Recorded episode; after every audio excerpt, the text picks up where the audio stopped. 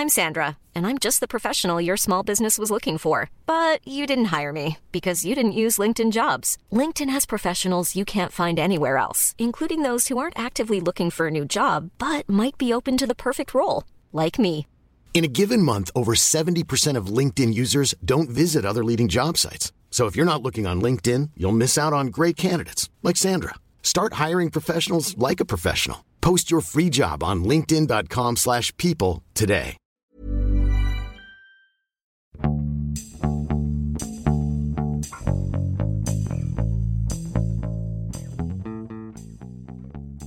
欢迎收听《艺术有毒》，我是胡胡。我是三米，今天我们很高兴的邀请一位新的嘉宾，胡浩。胡浩是理想国呃出版社的一位编辑，然后也是今天我们要讨论的这本书的责任编辑。大家好，我是胡浩。嗯然后，所以今天我们聊的书是今天我们要聊的是《理解一张照片》这本书，约翰伯格论摄影。这个话题呢，是因为我上个月在那个 Photo 上海期间，就是因为 Photo 上海已经第五届了嘛，那每一年我都会去现场看。然后这一届给我的一个感受就是，各种类型的照片都变成一个常态。就比如说，它有观念摄影，然后也有那种 vintage 那种，就是很老的那种早期的被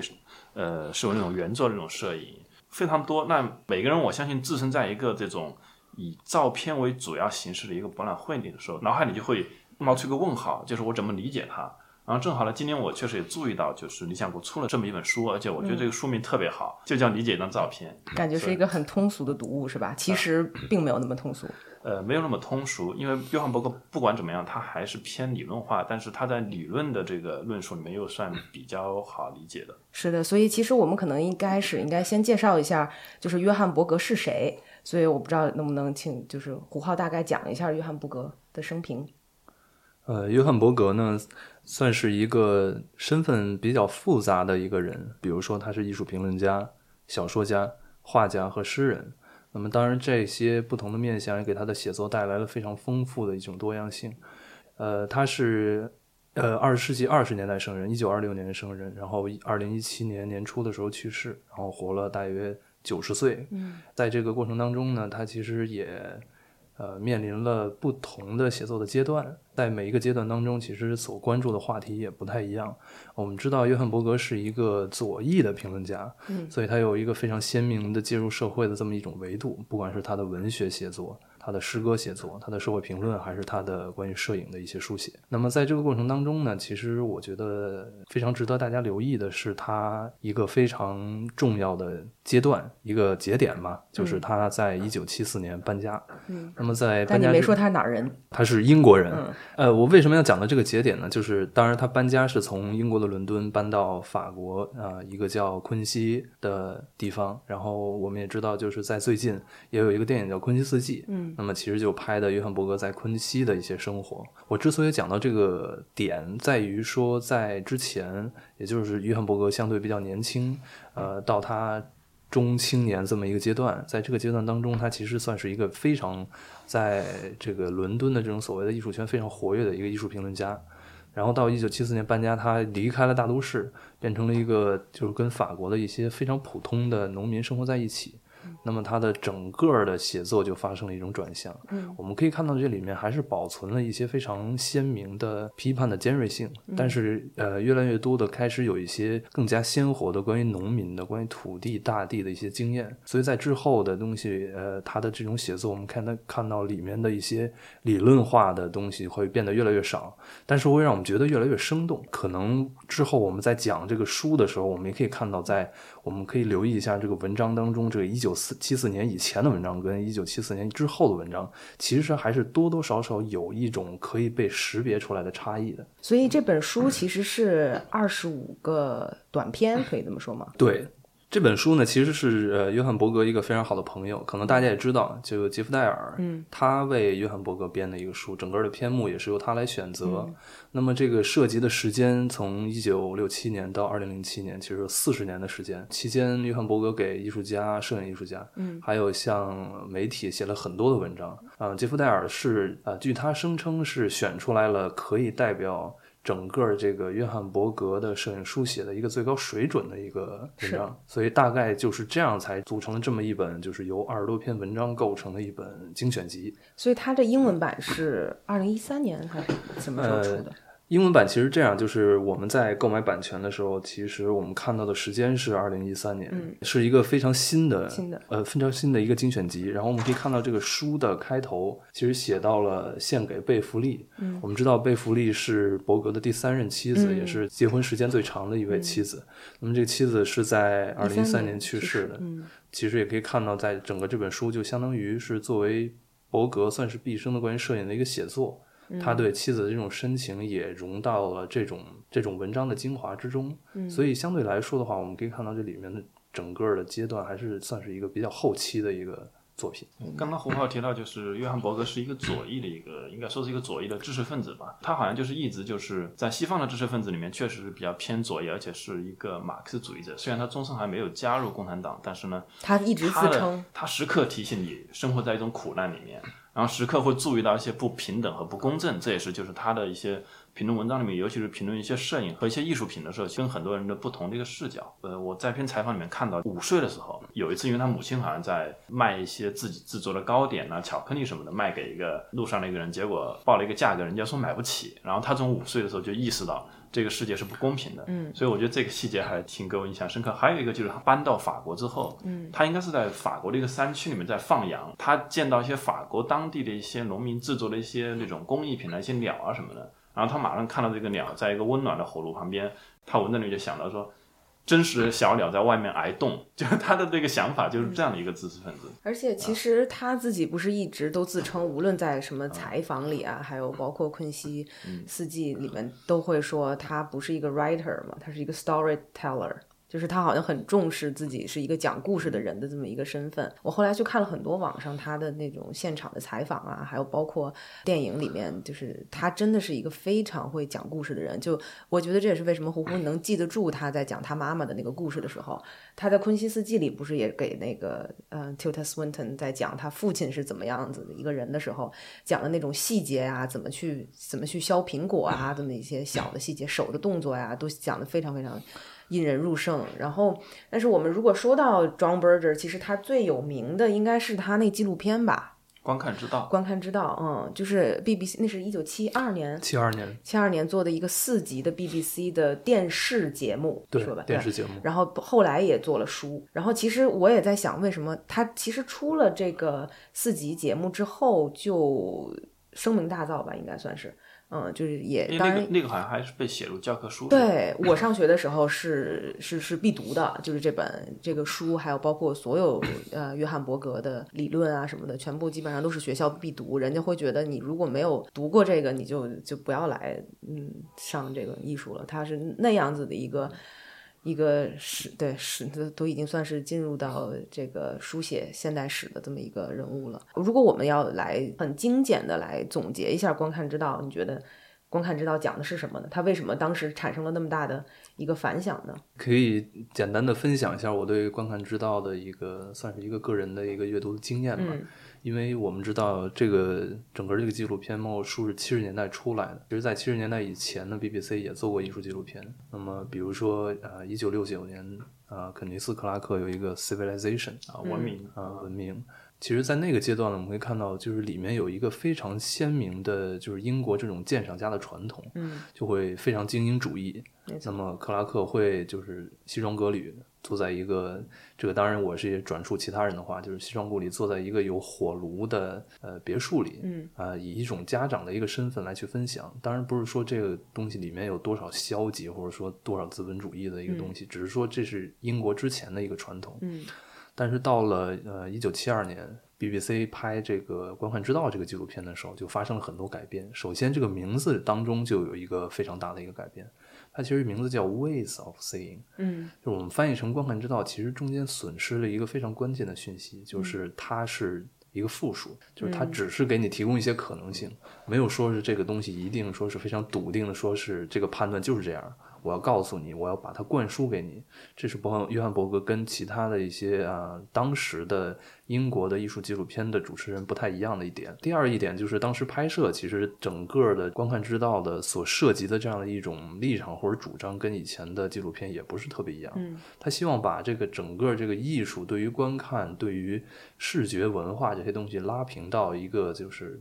人所生活的这种日常里面。是然后当他拍这个照呃拍这个纪录片的时候，其实，在开头每一集好像都有一个开头是他去切那个波提切利那个画儿，嗯是然后是当然我们知道这个不可能是真的，嗯但是这样的一个姿态证明什么呢？我们可以看到一个场景是用那个印刷机大量的复制，嗯其实这个其实他已经开始在讲就是。当下就是对于七十年代来说，就是那个所谓电视时代、嗯报纸时代、媒体的这个时代，这种整个这个复制的这样的一个情况之下，我们应该如何来理解艺术？所以它一下就跟我们所谓的一个当下发生了一个非常亲密的一种经验上的关系，给我们提供了一个新的视角。这些东西呢，其实放在整个的历史当中，就变成了一种新的东西，是需要去接受的，是可能代表了。我们当代去理解视觉文化的一个很好的一个方向，那么这个也是很关键的一点。当然，第三点是约翰伯格的人格魅力。呃，我刚才也讲到了克拉克的那种主持人的形象，但是对于伯格来说的话，他的形象，他穿了一个衣服，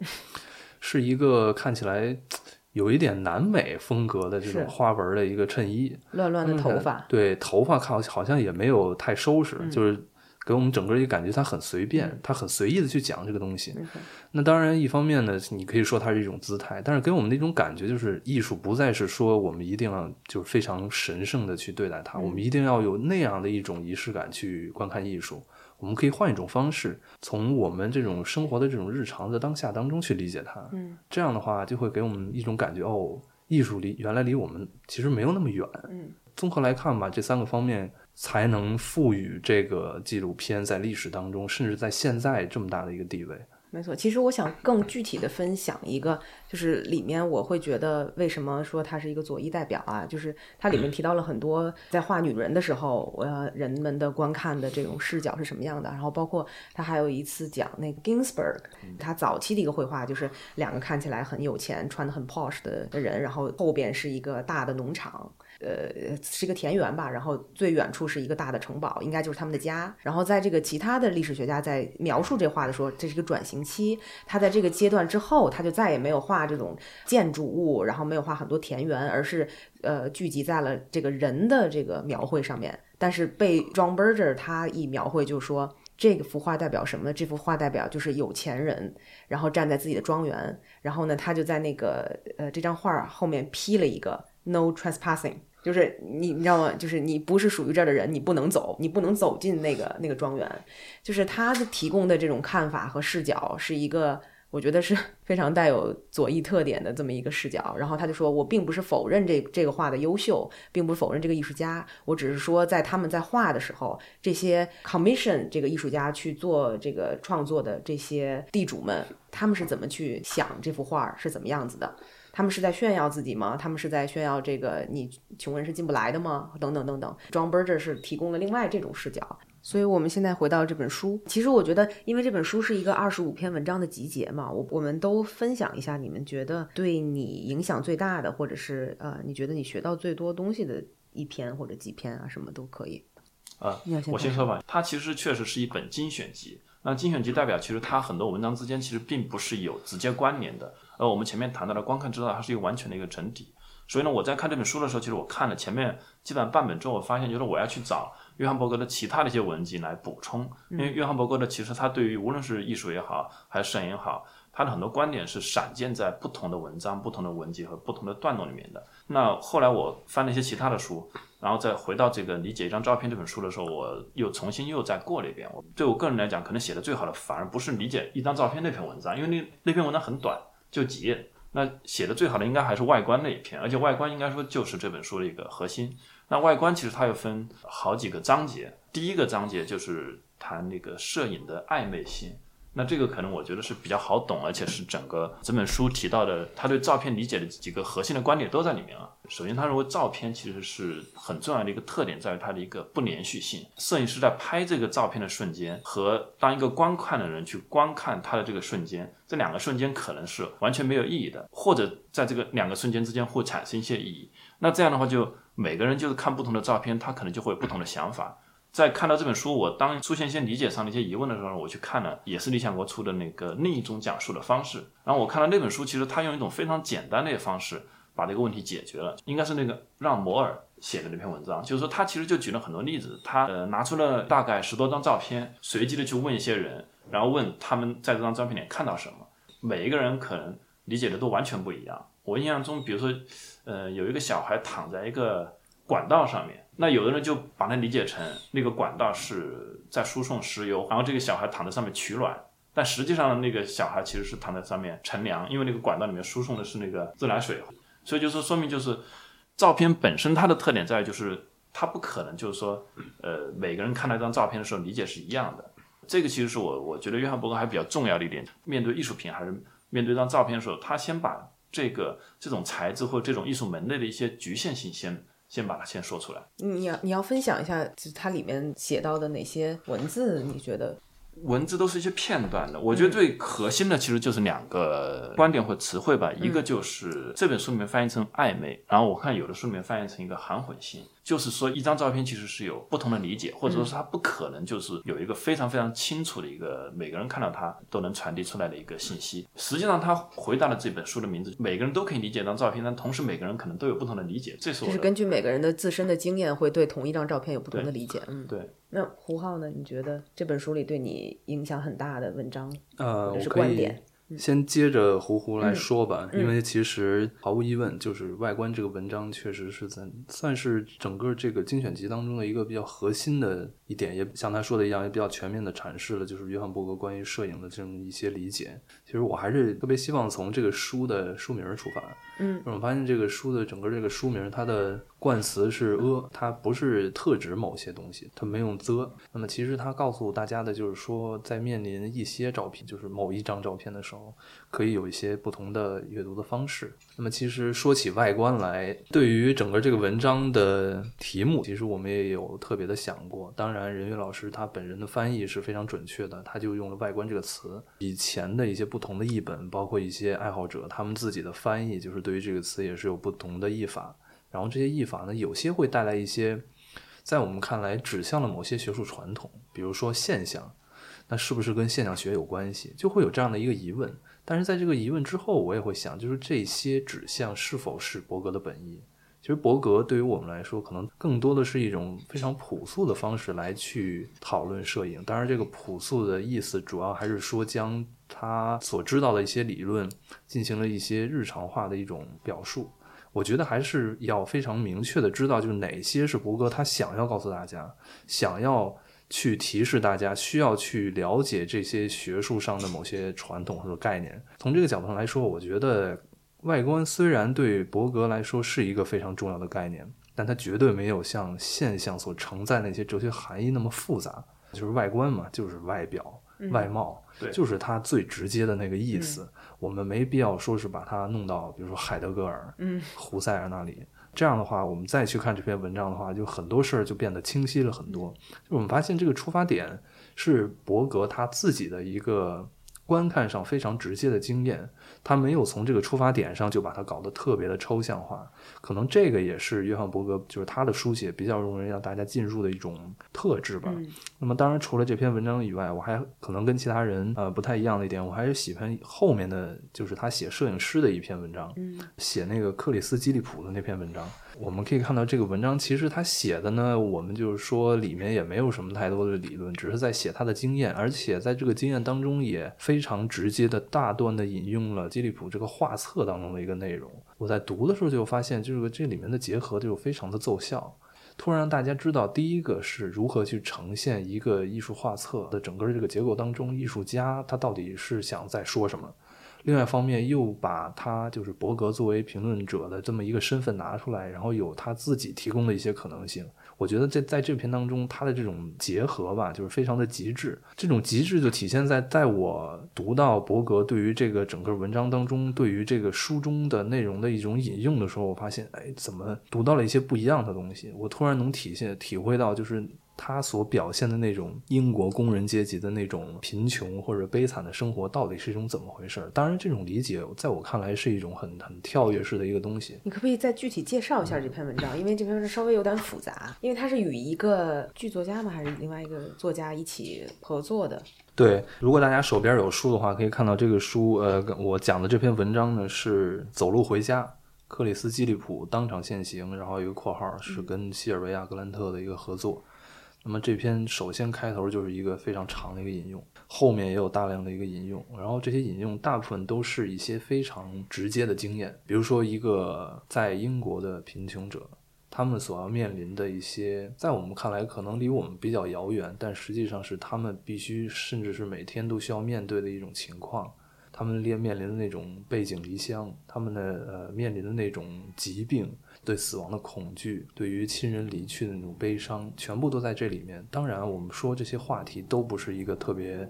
呃，特殊的话题。但是伯格就可以通过这样的一种写作的方式，让我们知道在这里面的那些东西是如何通过一个文章和图像共同的编织的这么一个综合体来传达出来，让我们感受到那种力量。至于为什么我会有这样的感觉，我相信这个肯定也是跟我自己的阅读经验相关。它里面那些引用是。就这这样子的文字是引用吗？还是说是两个人写的呢？呃，就是引用。我可以举一个非常具体的一个例子吧，就是比如说在这个书的一百八十二页，它有一个引用，引用是一个小孩儿，他抓到了一只好像是青蛙，有类似的一个东西，然后他就写了一段一种就是算是一种介绍吧。整个这个话讲的好像非常的平和，在这种平和当中，我们突然会感到到里面有一种特别奇异的悲伤的感觉。比如说，整个这个引用的最后，他说：“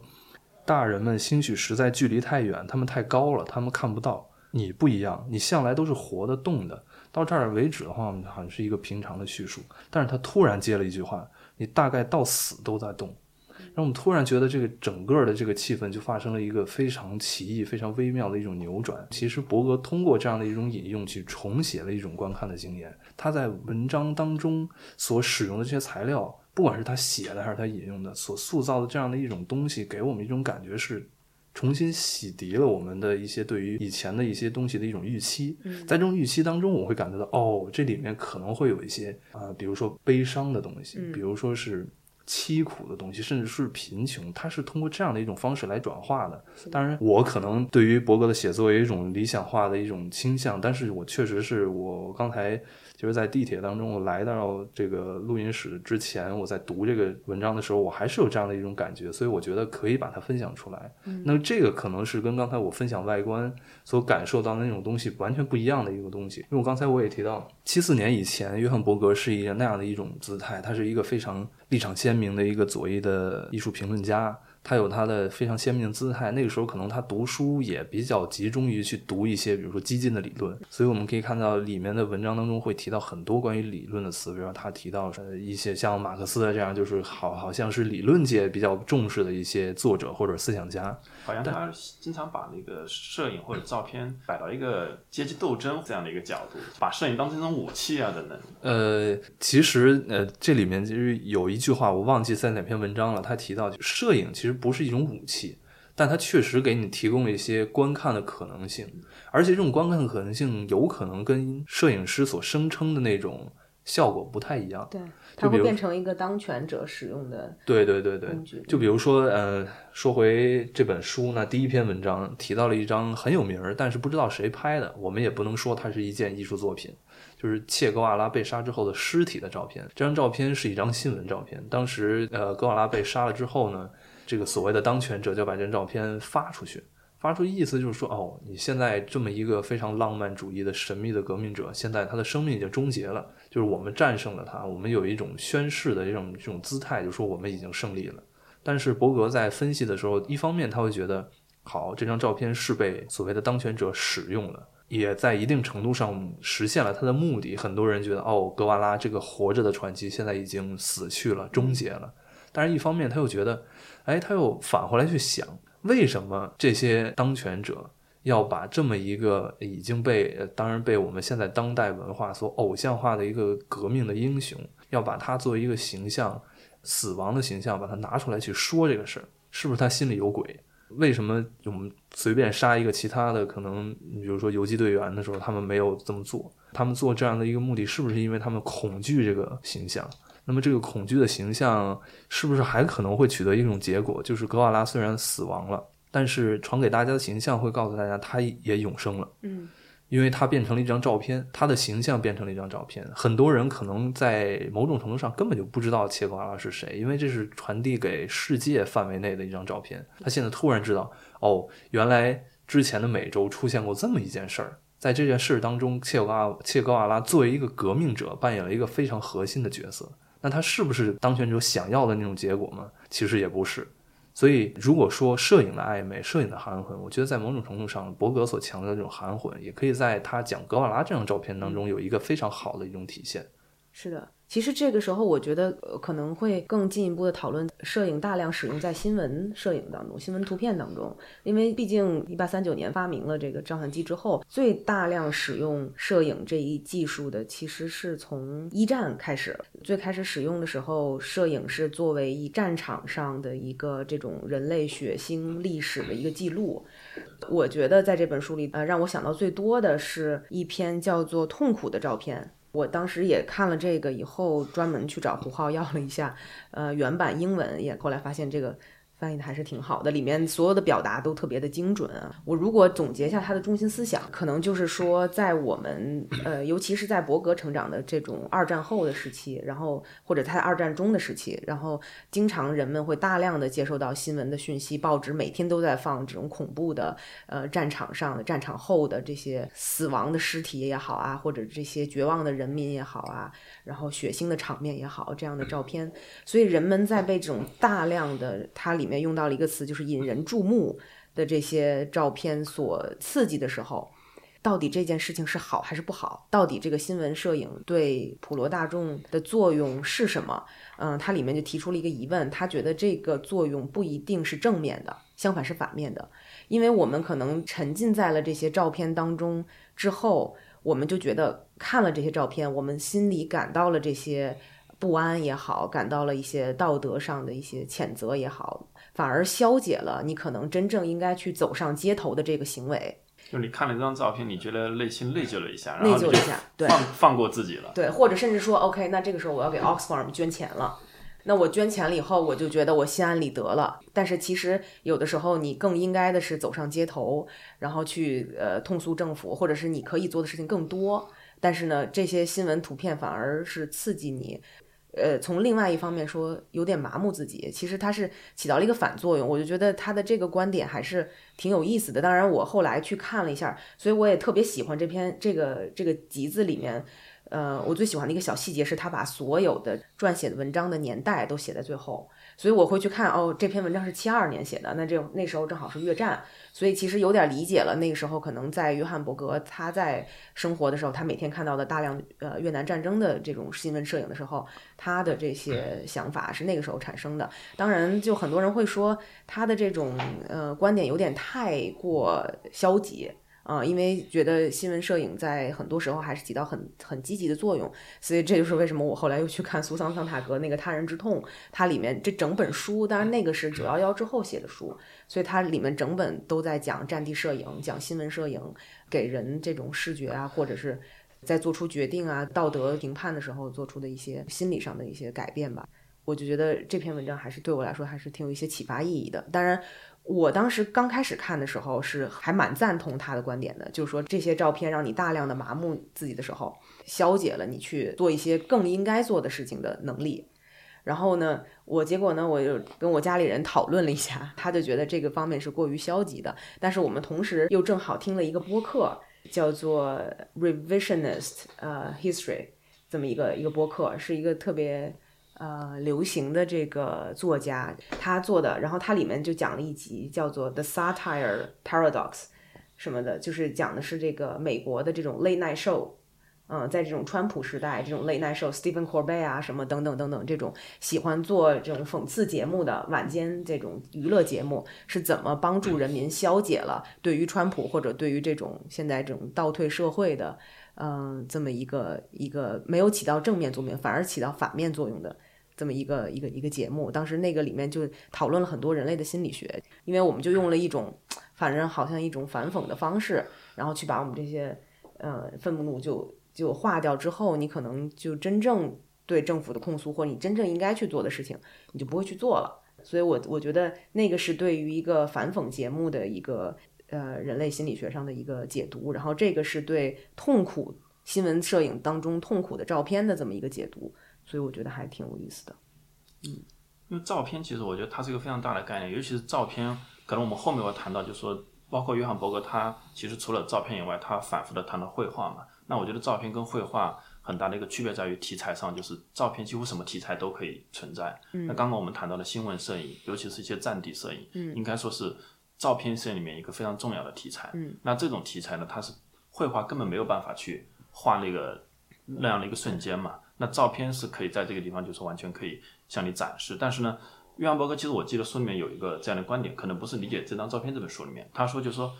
照片其实既不向你展示真实，它也不会向你撒谎，它就是记录这一瞬间。所以，我们有的时候会看到一些有争议性的一些新新闻摄影，就比如说在街头也是乐章用枪指的一个人，那他到底开了枪，或者是摆拍，或者怎么样？就说经常会围绕着这些新闻，会有些这种伦理上或者是大家的一些争议，就说明就说照片其实约翰伯格可能他的观点还是在于一张单独的照片不去结合他的一个当时发生的一些具体的事件，或者说他。他不去配合一段介绍性的文字的话，你是没法真正去理解他的。对，其实我觉得这是他的中心思想，这可能整本书或者是约翰伯很重要的一个中心思想吧。就是这个关于照片只捕捉的是一个瞬间，但这个瞬间怎么去被解读？就是这个照片本身是肯定是百分之百截取了这个瞬间，它是一个真实的还原。但是同时，你人们在怎么去解读这个瞬间的时候，就可以有各种各样子的这种这种选择吧。嗯，对，但是就。就是说，人们总是以为，就是说，照片上展示是真实嘛？它可能仅仅只是一个客观的一个信息，对。但它会让你误以为你看到了一个一个真实，对。但其实并不是的，因为摄影师在这个时候，他们他们可以做一个选择嘛？他们可以选择把哪一个瞬间把它保存下来。所以在这个上面，摄影师就像是一个精心策划的。呃，这么一个策展人也好吧，他选择让你看到的这个瞬间是这个样子的，但其他的瞬间可能是完全不一样的，或者是这个瞬间接下来的下一个时时间可能是跟你现在看到的这个呃，甚至是相反的。我们接下来要不要讲一讲你们觉得 John Berger 对于摄影的理解和其他人对于摄影的理解的一些看法？嗯，其实我觉得主要是跟霍克利的比较，嗯嗯，因为呃，我们正好上上期节目那个做了一期霍克尼，而且呢。正好也留下一个尾巴。当时我们提到了《霍克利论摄影》这本书，但是事实上也没有讨论，因为这本书呢，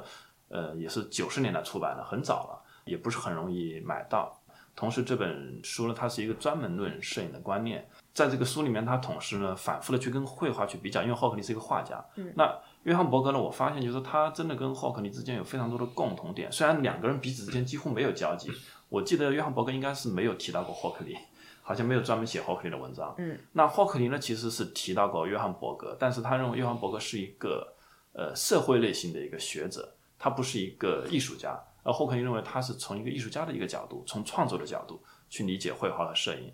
但他们两个人之间，我觉得特别一致的地方在于，他们其实都特别强调观看，就是说你怎么去看待它，而不是说这件作品本身的一个重要性。那霍克尼呢，其实他强调观看呢，他是强调怎么去看待这个事物。呃，简单的去区别他们两个人的话，就是约翰伯格好像就比较偏政治性，就是说看待一个问题总是带有一定的政治性和政治观点。那其实霍克尼看待一个照片也好，那个绘画也好，他其实是比较科学。他知道约翰伯格对于绘画的观点，但是呢，他更喜欢去看一些心理学家、生理学家，甚至就是物理学家 对于绘画的观点。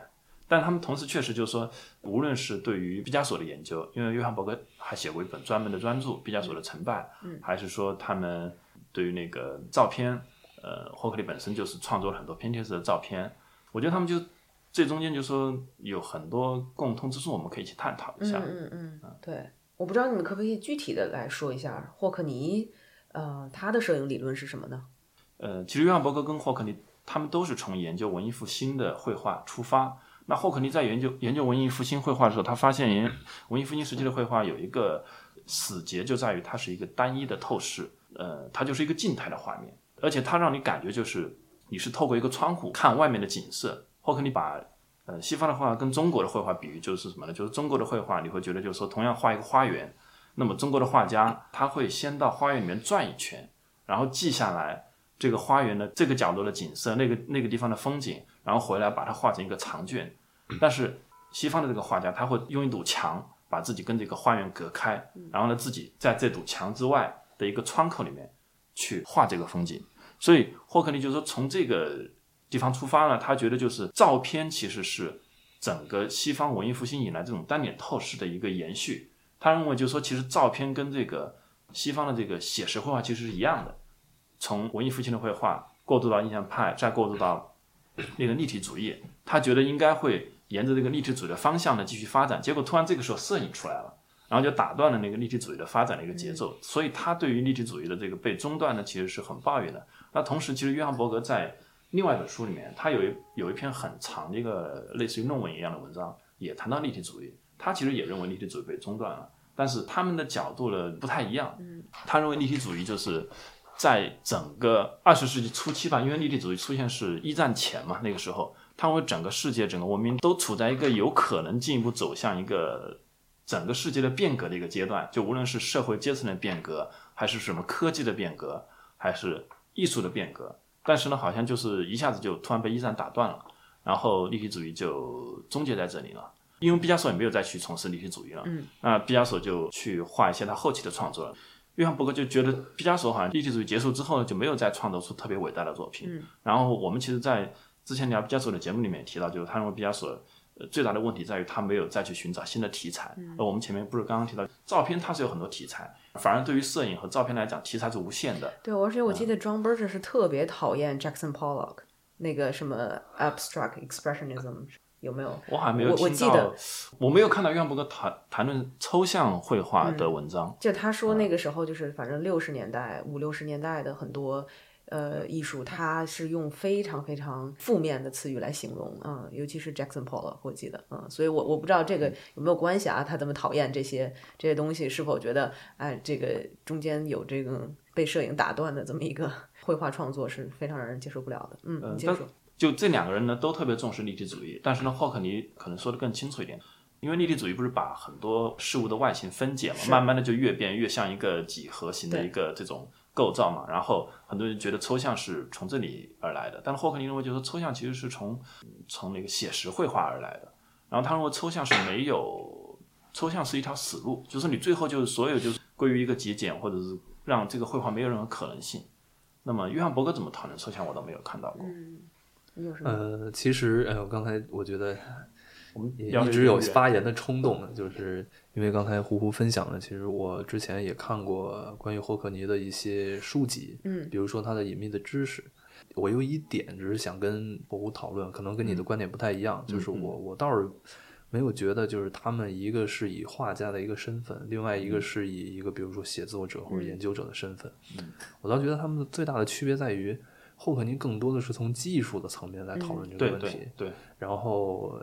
而约翰伯格呢，没有很少谈论技术。是的，因为我们也刚才在这个节目的最开始，我们也介绍了，就是约翰伯格他也有画家的身份，他也是一个非常优秀的，至少他的水彩画画。他早期其实是以画家的身份出。对，对，刚开始学的艺术，然后也当过艺术教师，教其他人画画，所以他有这么一个阶段。包括他之后，他的画笔也从来没有撂下过。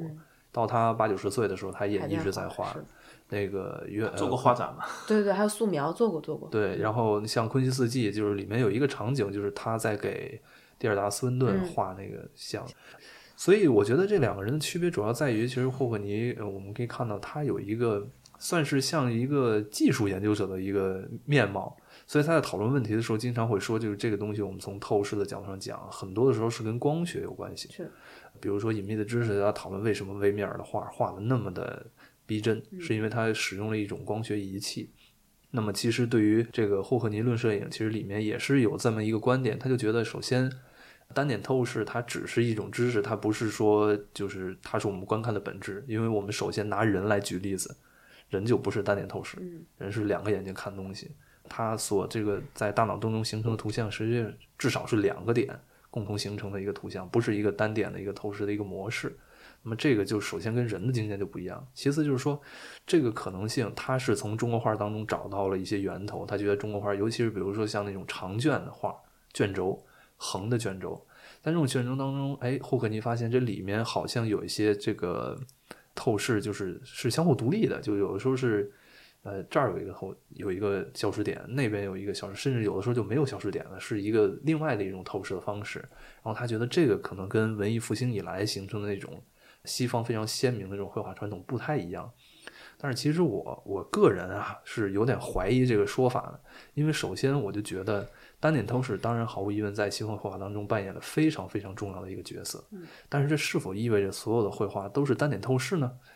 也不是，就是哪怕是在我们的所谓的古典时代，因为之前呃有一幅画可能大家也知道，就是维拉斯贵之画的宫娥，嗯，这幅画呢当中有一些。怎么说呢？有一些艺术史家，他们也从透视法的角度上出发，哎，发现这幅画它就不是单点透视，他就在这个画当中发现了至少三个消失点。所以其实我觉得，呃，霍克尼这个东西虽然非常的强力，告诉我们这个摄影当中我们所忽视的一个基本的前提，就是摄影大多数情况下都是一个单点透视的这么一个模式。所以他开发出来了用很多的宝丽来照片来塑造一个所谓人类的一个特殊的经验。然后他用这个经验来去跟我们真正视觉的那种经验来去对话，那当然这是一个新的一个角度。但是当他非常笃定的说这样的一个单点透视就是代表了一个西方的文艺复兴以来的一个主要传统的时候，其实我是有所怀疑的。当然说说回到这两个人的不同一点。那刚才是霍克尼，他主要强调的是技术。那么对于伯格来说的话，我倒觉得霍克尼对于伯格的理解也稍微有一些片面。嗯，就是伯格他的那种对于社会这种政治文化的强调，是他非常重要的一面。但是我们也要看到，它里面提到了很多东西，是关于所谓的一种作为艺术创作者的一种真切的经验。比如他在讲这个农民的经验，他讲的非常具体。刚才萨米，刚才你也说了，就是。伯格非常强调一个自己的身份，就是他是一个讲故事的人。那么，所以他这个讲故事的过程当中，我们其实可以听到他跟他所描述的那种古代的呃西方这种古典时代的那种说书人还是不太一样。就是他有他自己创作者的一个面相在里面。其实对于这个讲故事的人，呃，这个身份呢，我之前看过一段很有意思的一个访谈，是约翰伯格跟苏珊桑塔格。两个人的一个对话，其实这个对话呢当中，我们可以看到这两个人其实有一个非常大的一个差异。有的人就觉得孙山大大哥他是一个，当然他是一个非常激进的一个理论家，一个批评文艺批评家，然后他的那种偶像化的一种身份，也给大家一种非常鲜明的一种印象。虽然他大哥的生活是什么样的，他可能是住在纽约的高级公寓里，他可能会去呃，比如说非洲一些呃经济不太。发达的地方去看一些东东西，但是他的一个身份是非常精英的。然后对于约翰伯格来说的话，他住在农村里，他有他精精英的一个面相，因为毕竟他跟农民还是不一样。是的。但是他非常重视这些所谓真实的经验，这种东西呢，我发现，在霍克尼聊这个。呃，绘画的时候，它不是它非常鲜明的一个面相，所以这个可能会导致导致有些差异。这也是为什么在我刚才提到的那个辩论当中，呃，约翰伯格跟苏珊纳格，其实我感觉不是在一个频道上。虽然他们相互尊重，他们也聊了很多共同感兴趣的话题，但是对于讲故事这个人这个事儿上，伯格作为一个相对比较绅士温柔的一个。老英国人，他跟苏珊桑塔格聊天的时候，感觉特别无力的一点，就是在于他的那种坚持，好像跟苏珊桑塔格所想要所获取的那种回应不是在一个层面上，所以就导致后面这个对话就比较尴尬的在进行。但是从中我们可以看到，就是，嗯，虽然很多时候像呃霍克尼。当然，更多的是像，比如说像约翰伯格、苏珊桑塔格、瓦尔特本雅明他们这些人在写摄影的时候，会经常会被被放在一起来去比较比较，然后也会说他们哎这些书你都应该看。但是其实我们也可以在里面看到，他们其实啊各自之间还是存在非常鲜明的差异的。我觉得这种差异也是非常有意思的一件事儿。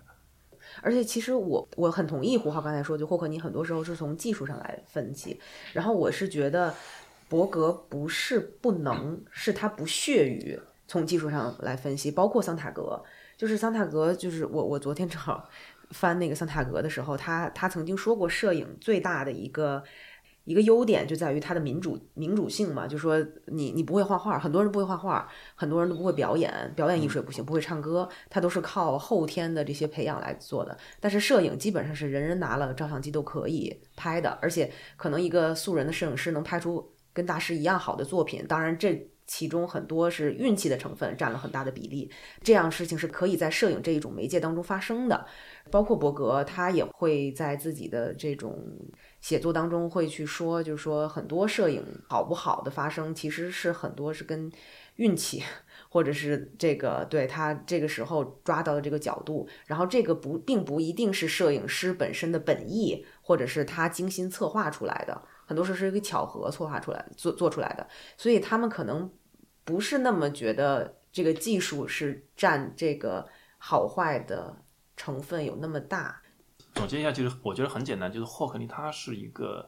不是特别关注画什么，但他最关注的是怎么画，就是这件作品怎么创作。即便是拍照，他关注的是怎么拍，所以他为什么去搞了一个拼贴摄影？所以呢，霍克尼作为一个画家呢，他觉得就是一个绘画里面可以容纳的信息和容纳的一个包括时间等等这些东西的丰富性是超过一个照片的。所以当他去拍照的时候，他发现就单张的照片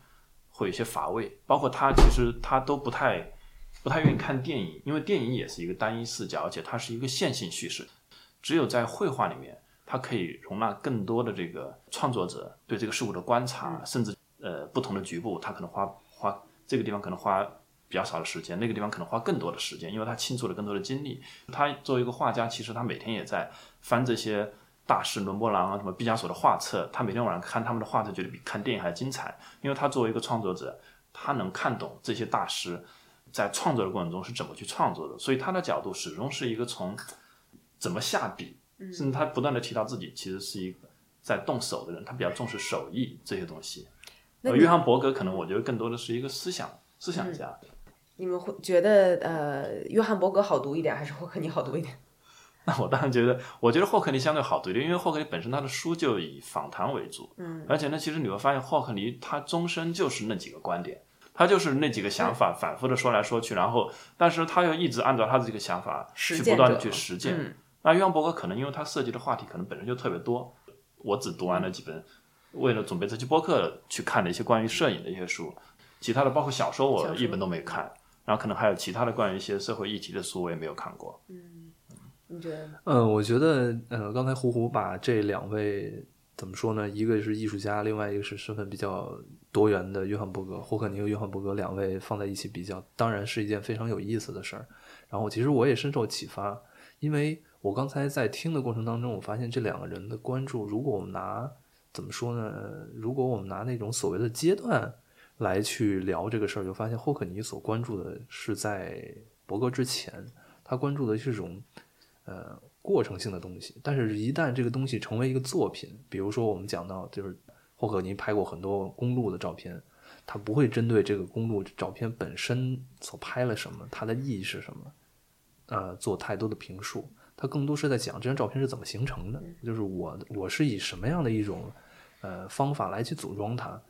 我不知道是因为是艺术家的一种姿态呢，还是说他的一种偏好。就是我会发现霍克尼在跟这个保罗乔伊斯对话的过程当中，他提到了很多事儿，其实很值得我们深思。他会讲到他在做这个拼贴摄影的时候，他一张照片需要花很大的时间，对，来去做，来去拼。他拼的过程可能就要花半天。对，然后可是他没有展开去说他为什么要花这么多的拍的时间可能会更多，就是可能在那条公路上，就是说花了反反复复一个星期的时间去拍。对，所以这里面就会面临了很多其实他没有具体展开的一些问题，比如说他是如何选择的，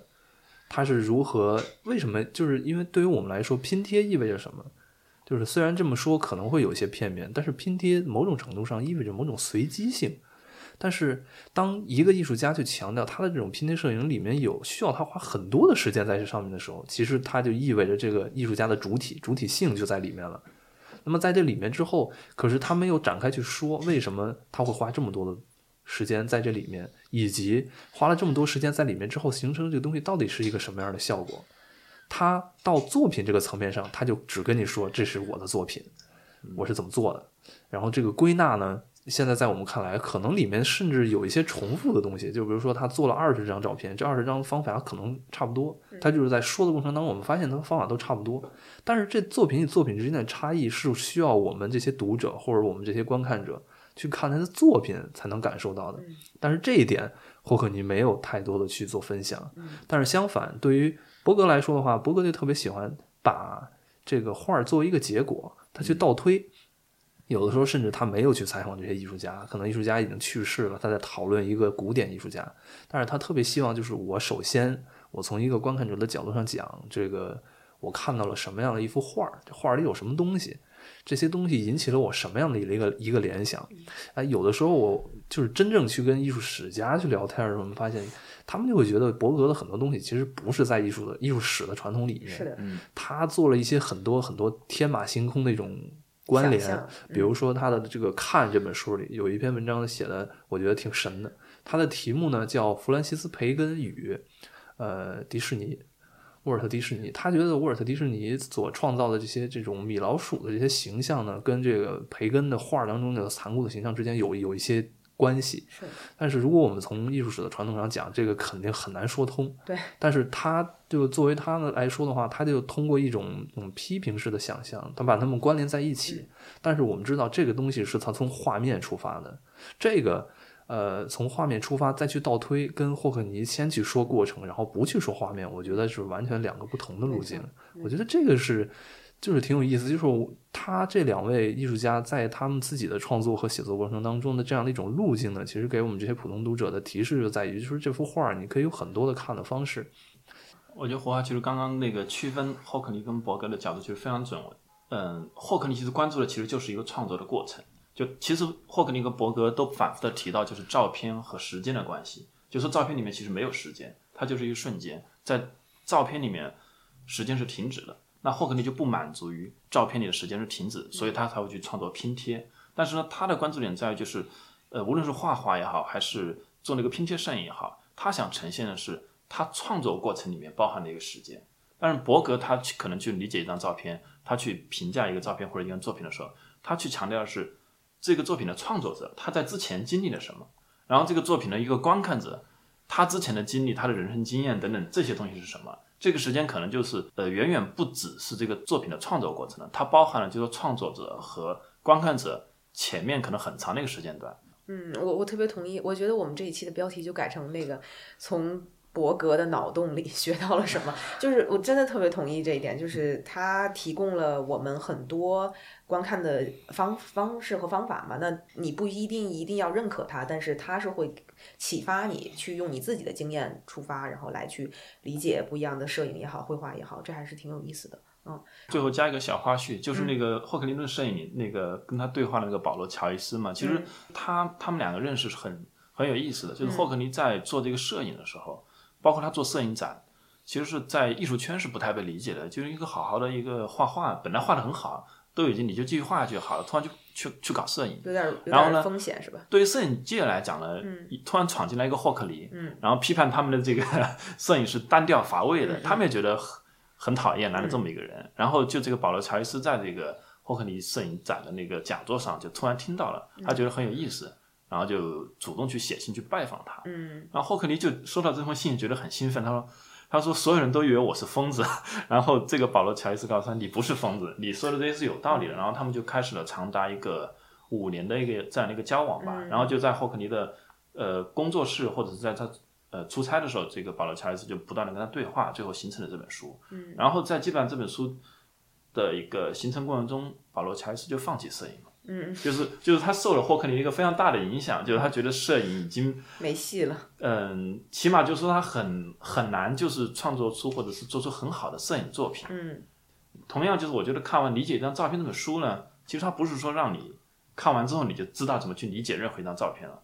你只会带着更多的问题，你会想更多。嗯，就我可能我下次再走进那个艺博会的现场，面对这种各种各样的图片照片的时候，其实你依然是茫然的。但是可能你你会发现你可以找到一点，比如说你用约翰伯格的一个呃思考方式去理解，这已经非常好了。你知用道吗？就是霍肯尼的如果你呃面对一张照片，你有想提出问题的欲望，或者你有问题问，这就已经就是你知道有多少人是看到一张照片，然后不知道该怎么去进入，甚至不知道该怎么提问，这种这种是非常非常多的。所以我觉得看了这个这个书有这样的启发，已经非常非常好了。我知道霍克尼最近书很多哈，然后也很红，但是其实我是觉得，哎呀，这个约翰伯格写的好。好太多了，嗯，约翰伯格，因为约翰伯格的思想性更强。其实我最受震动的还是《观看之道》那本书。就《观看之道》那本书，因为它整体性特别强嘛。可惜就是因为约翰伯格已经去世了嘛。他如果他的关于摄影的一个论述能能够有那么完整的，类似于《观看之道》的那样一个论述，可能会更好一点。哎，但是好像那个胡浩刚才有说，他们正在翻译另外一本书，有吗？这样？不是，呃，就是我就说在翻伯格一些，因为伯格写过很多书嘛，但是其实真正翻译成中文的，就是那几本比较有名的，然后市面上见到的、常见的，而且不同的出版社、不同的这个翻译都翻过很多次。他们好像现在是在翻译，对嗯呃，其实呃也可以简单的说一下吧，就是我倒是觉得约翰伯格的这些对于摄影的理解，或者说对于摄影的这种阐释，更多的特别适合放在一些具体的情境当中去看。嗯，一个是比如说理想照片，这个里面是讲的一些非常具体的作品。那当然，约翰伯格还有一个非常值得大家注意的一点，就是他终生都在跟一位瑞士的摄影师合作，叫让摩尔。啊，那么让摩尔之前呃也出过一本书叫《另一种讲述的方式》，更多的是在介绍他们方法是就是呃摄影是如何叙事的。但是我现在简单的介绍一下，其实他们有很多几本书是在某些，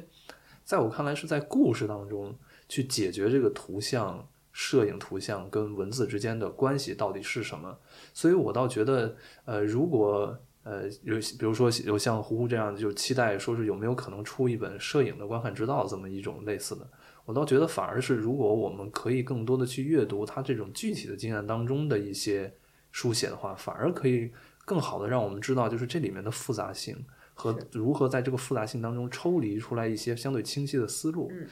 如果从这个角度上来看的话，其实有两本书更值得推荐，他们也马上可能我们这边也要出了。一本是叫《幸运者：一个乡村医生的故事》，另外一本叫《第七人》。他们分别是讲，一个是当然毫无疑问是讲讲这个一位乡村医生，呃。里面的主要的呃模式呢是让摩尔的照片和约翰伯格写的一种你很难去归类的一种文字，它可你可以说它是故事，也可以说它是评论。另外一个一本《第七人》讲的是欧洲的土耳其移民劳工，在这两本书当中，我们可以看到就是在怎么在这种很具体的事儿当中，很具体确确实实在这个社会当中发生的一些现象，比如说移民现象，比如说这种乡村医生的制度，那是不是在这里面？的某些对于摄影的理解，可以更能让我们感觉到摄，就是约翰伯格那种对于摄影的理解当中的一种第一含混性、暧昧性，另外一种诗意。我觉得这个可能也是可以大家未来呃主要关注的一个点吧。但、当然这只我是个人的一个建议。是。好，那我们这期录的差不多了，好的，就跟大家说拜拜了。嗯，好的，好，好，拜拜。拜拜。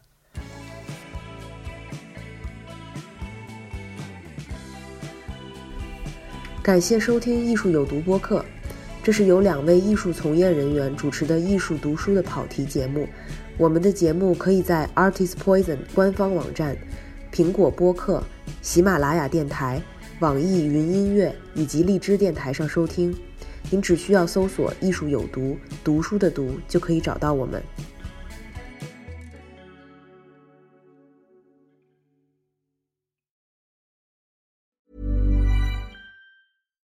Deserves the best, and there's no better place to shop for Mother's Day than Whole Foods Market. They're your destination for unbeatable savings, from premium gifts to show-stopping flowers and irresistible desserts. Start by saving 33% with Prime on all body care and candles. Then get a 15-stem bunch of tulips for just $9.99 each with Prime. Round out Mom's menu with festive rosé, irresistible berry chantilly cake, and more special treats. Come celebrate Mother's Day at Whole Foods Market.